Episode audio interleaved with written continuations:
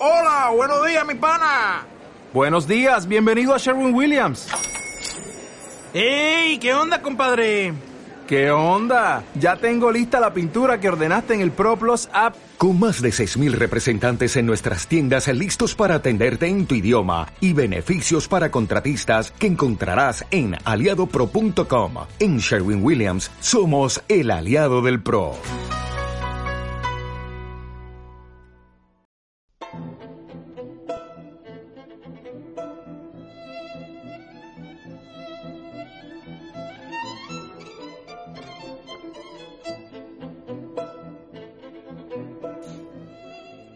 El Anacronópete de Enrique Gaspar.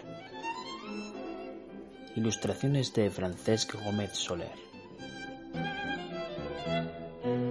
Capítulo 9. Reducción gradual del ejército hasta su supresión definitiva. Reparadas las averías causadas por la retrogradación en el indumento, las viajeras corrieron al laboratorio en busca de don Sidulfo y empezaron a darle múltiples pruebas de su gratitud. Los dos sabios no habían vuelto aún del estupor que les produjera la metamorfosis del disco, y en verdad que no les faltaba motivo para renegar de la ciencia que en tal ocasión los había tratado como madrastra. Ello, no obstante, hicieron de tripas corazón, disimularon su enojo y, cerrando los armarios, consagraron su atención preferente a la contemplación de aquellos tan variados ejemplares de la más hermosa mitad del género humano. La colección era completa. Creeríase uno transportado al paraíso de Mahoma o al foyer de la danse en la grande ópera de París. Aunque la conducta de las agregadas a bordo era irreprochable, don Sidulfo, temeroso de alguna imprudencia, quiso evitar a Clara su contacto y la exhortó a que con Juanita se retirara al gabinete. Como que nos vamos a quedar encerradas allí dentro, dijo la de Pinto, ahora que hemos encontrado que la casa está habitada por personas. No importa, repuso el tutor tragando bilis. No os conocéis, no habláis el mismo idioma. Mi señorita entiende el francés y estas señoras conocen todas las lenguas. Ya nos han dicho que viajan por gusto y eso que andan a repelo. Y efectivamente, en los pocos minutos que habían tenido disponibles para conferenciar, no sólo Juanita las había impuesto en la situación, sino que se había conquistado el concurso de las expedicionarias para obligar con ardides a don Sidulfo a hacer un alto que les permitiera sacar de su escondite a la fuerza armada y emprender juntos la fuga. Pues hay que advertir que, al verse rejuvenecidas las doce hijas de Eva, ya no tenían más que una aspiración, ser libres.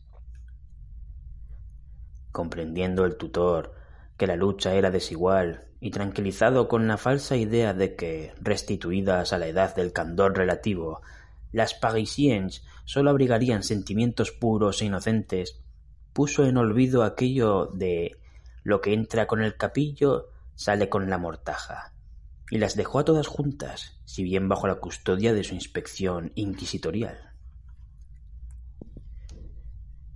En este momento entramos en el año 1860, exclamó Benjamín consultando el derrotero. ¡Ay! El día en que perdí a mi novia en Constantina, interpuso Nini, poniendo en juego la sensibilidad para mover el corazón de don Sidulfo y auxiliar los planes de Clara y el mismo en que yo abandoné el hogar materno en Bona, por los excesivos rigores de mi padrastro, adujo Sabina, mojándose los ojos con saliva para fingir que lloraba. El sabio tomó oportunamente la palabra, pues de tardar unos segundos más todas aquellas jóvenes hubiesen resultado oriundas de la Argelia.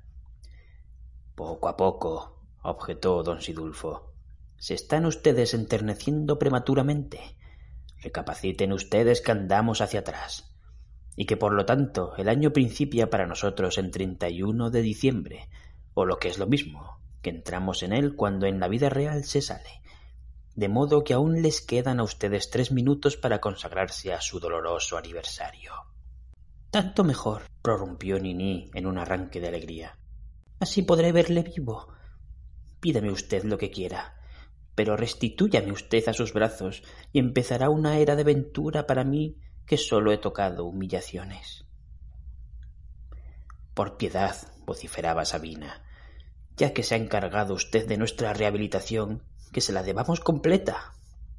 Lo que solicitan es imposible. Yo las restituiré a ustedes a Francia al regreso de nuestro viaje, pero el tiempo es oro y no puedo permitirme un alto. De hacer uno en África, lo verificaría sobre Tetuán para asistir a la memorable jornada que tan alto puso el honor de las armas españolas. ¿Cómo? arguyó Juanita, tomando parte en la trama.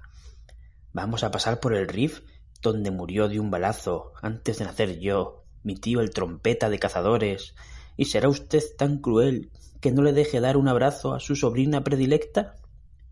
Pues no acabas de decir que no le conociste. Eso no importa. Tenemos en casa su retrato al garrotipo.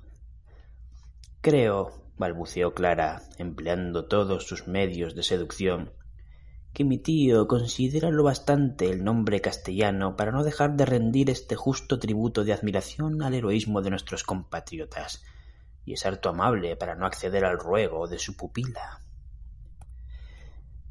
Sea pues tú lo quieres, respondió el tutor vencido. Asistiremos a aquella epopeya, pero sin bajar. ¿A vista de pájaro? preguntó Juanita, tratando de insistir.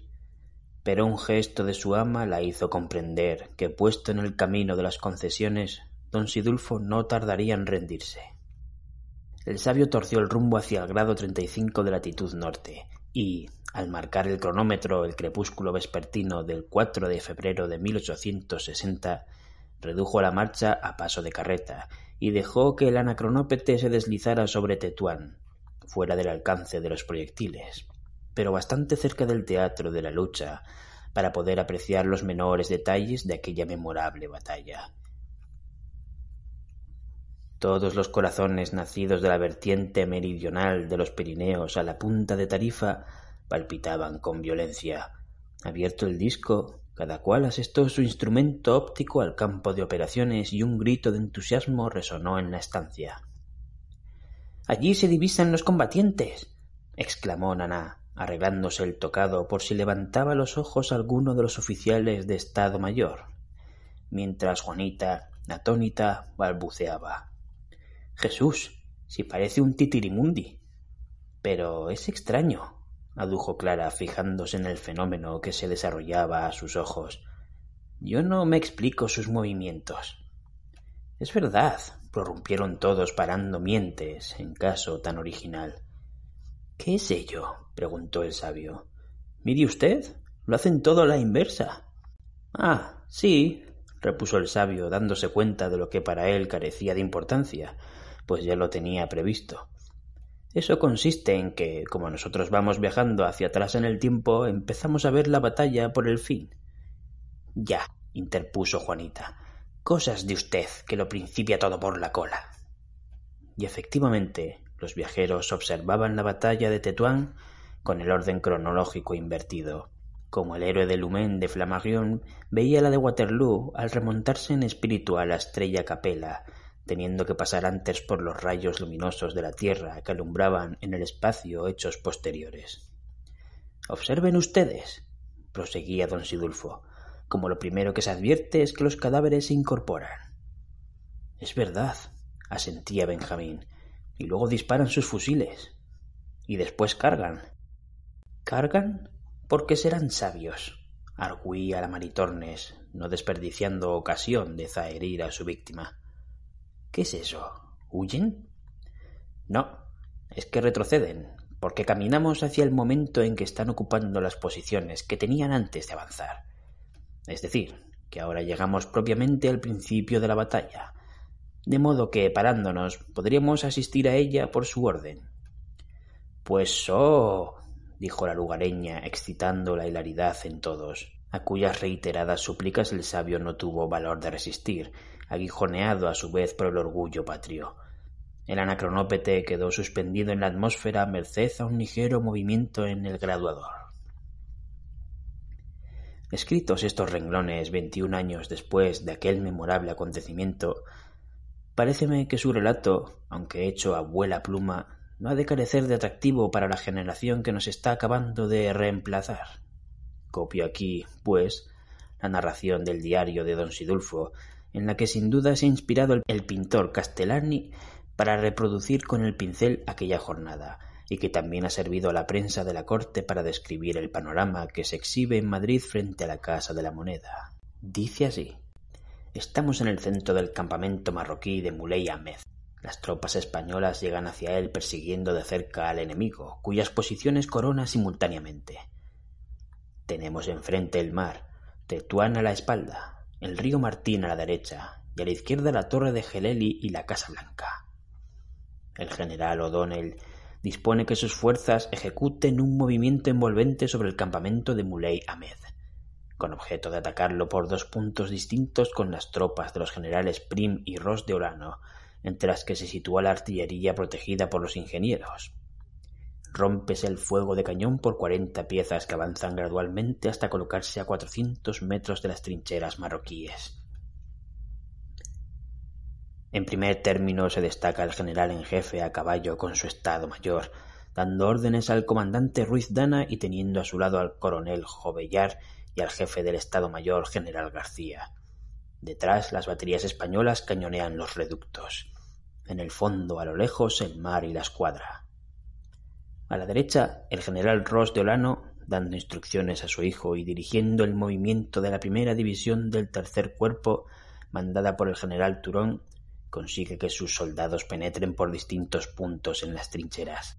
El regimiento de Albuera con su coronel Alaminos, Ciudad Rodrigo con el teniente coronel Cos Gallón y el brigadier Cervino al frente de los batallones de Zamora y Asturias invaden a la vez el campamento a pesar de la tenaz resistencia de los enemigos, uno de los cuales, en las ansias de la muerte, encuentra fuerzas suficientes en su fanatismo para arrastrarse hasta un cañón abandonado y dispararlo causando horroroso estrago en las primeras filas de nuestras tropas.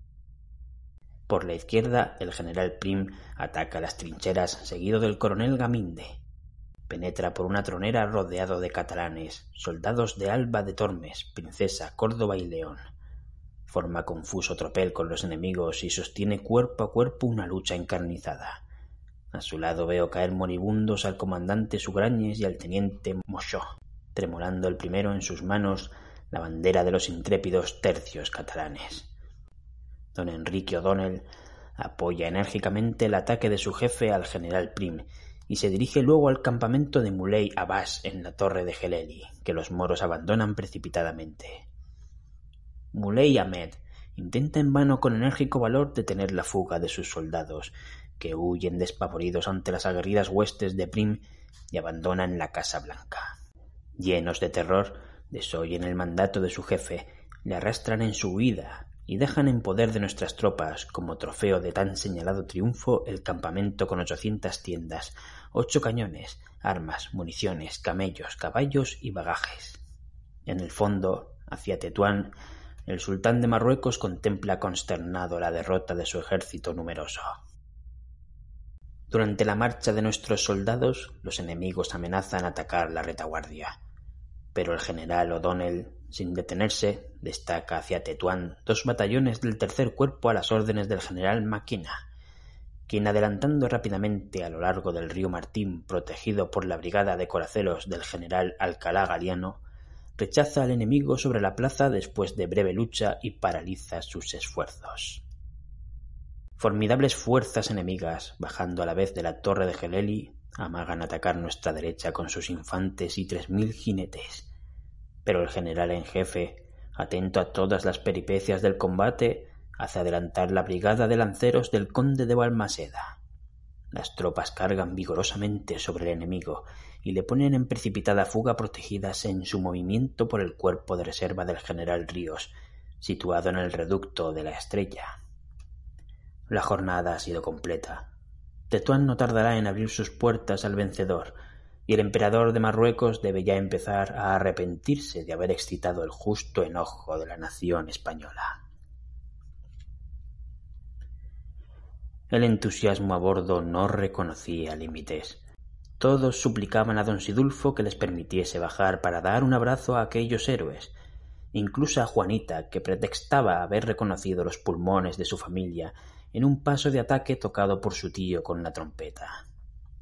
El sabio, que, además de estar poseído de la admiración general, tenía un carácter vengativo impropio de sus luces intelectuales, vio en aquella circunstancia una ocasión de desembarazarse del torcedor de su fregatriz y accedió a la demanda, decidido a volver a emprender la marcha en cuanto Juanita traspusiese los umbrales del anacronópete en busca del supuesto pariente.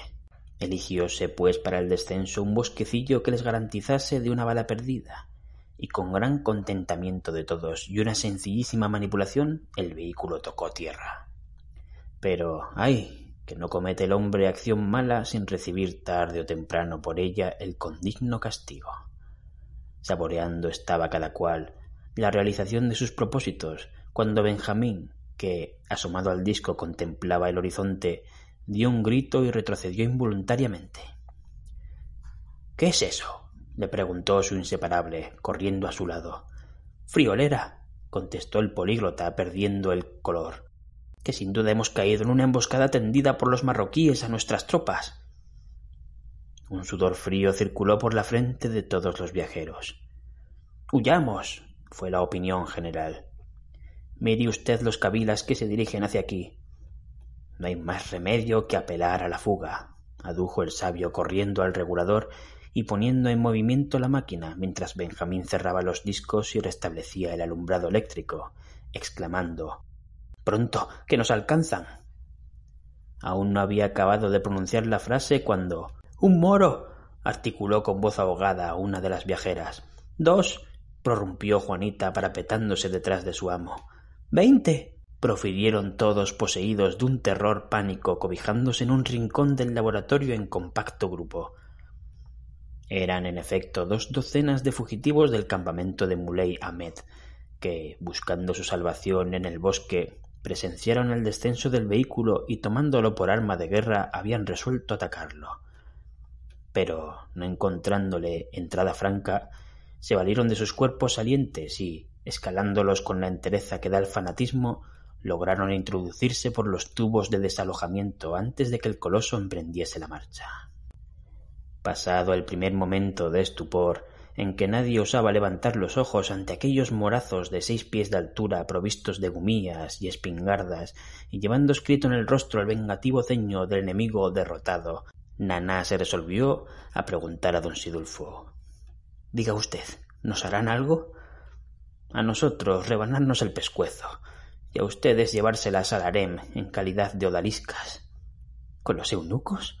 ¡Qué horror! Articularon las aludidas por lo bajo.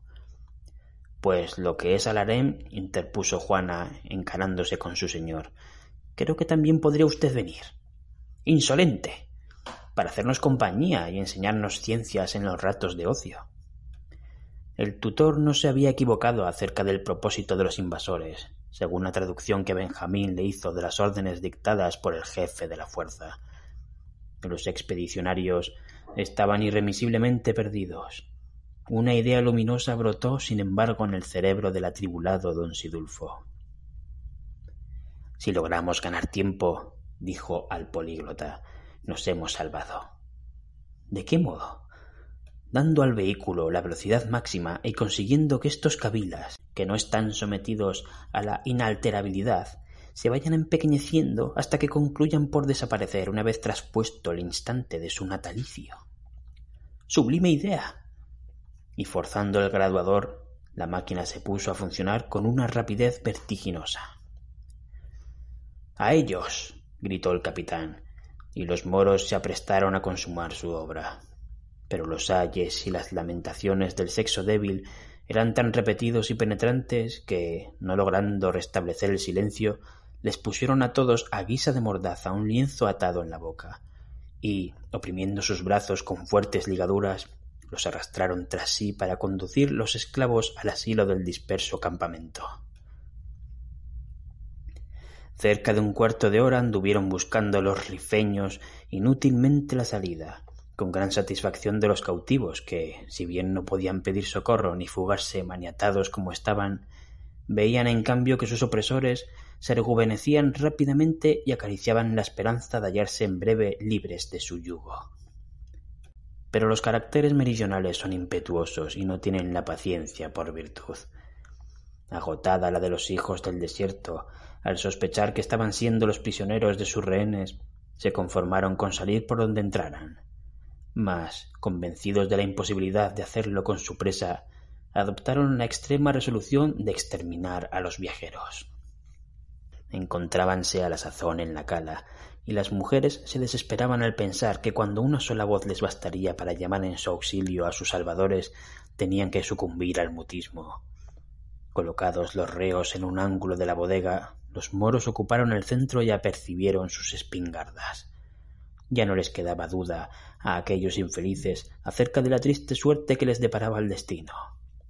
Apiñados y confundidos, devolvíanse los desgraciados en la desesperación de la impotencia, y ya los cañones estaban apuntados hacia su pecho, cuando el tiempo, ejerciendo su poderoso influjo, convirtió de repente la cuerda que sujetaba al tutor en finísimos filamentos de cáñamo que le dejaron libre el ejercicio de sus músculos. Apercibirse de tan providencial beneficio y emplearlo en poner en contacto los conductores que junto a él descendían por las paredes de la cala fue operación tan rápida como el pensamiento. Acto continuo, las compuertas se abrieron y los hijos de Agar desaparecieron para siempre en el espacio insondable. La alegría que sucedió a aquellos minutos de angustia no hay quien la describa. Restituidos a la libertad, abrazábanse todos sin distinción de sexos ni condiciones, y hasta la misma Juanita no pudo prescindir de decir a su amo en un arranque de gratitud. Si no fuera usted tan feo, me casaba con usted.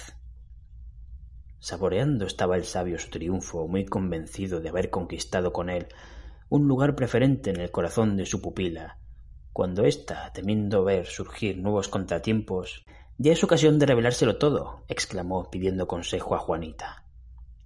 ¿Qué duda cabe? respondió la resuelta asesora, y añadiendo A mí, valientes, incitó a salir de su guarida a los soldados españoles, riéndose con descaro del asombro del buen tío que intuitivamente comprendió la asechanza de que le habían hecho objeto. ¿Cómo? ¿Están aquí?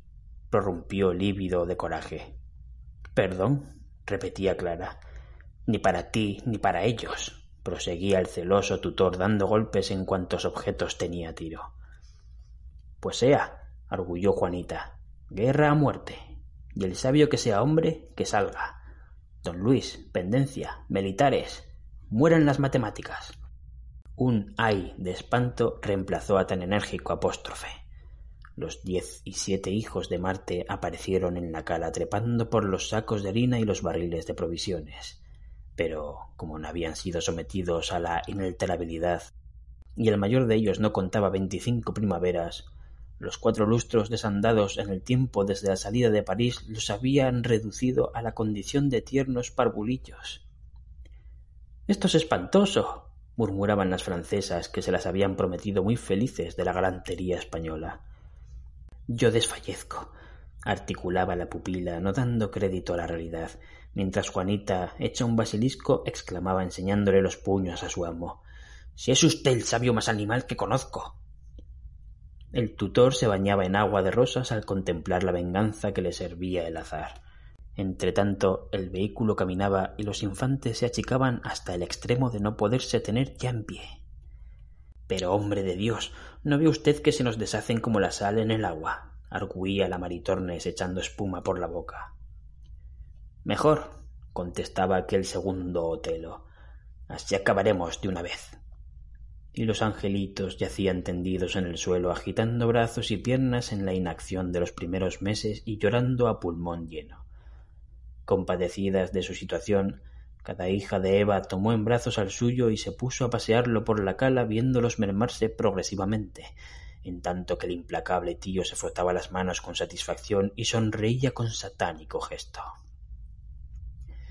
Luis mío, repetía Clara, anegada en llanto y tributando sus caricias a aquel residuo de su capitán de húsares. ¿Ya no tienes una gracia para tu Juanita? preguntaba a su microscópico pendencia la de Pinto. y el bribón del asistente, como si aún quisiera darle una prueba de su travesura, le mordió el vestido por la parte en que a los niños de su edad se les servían los alimentos. De pronto, aquellas mujeres se quedaron pálidas con los brazos cruzados sobre el pecho. Ya no abarcaban objeto alguno. El ejército se les había disuelto entre las manos.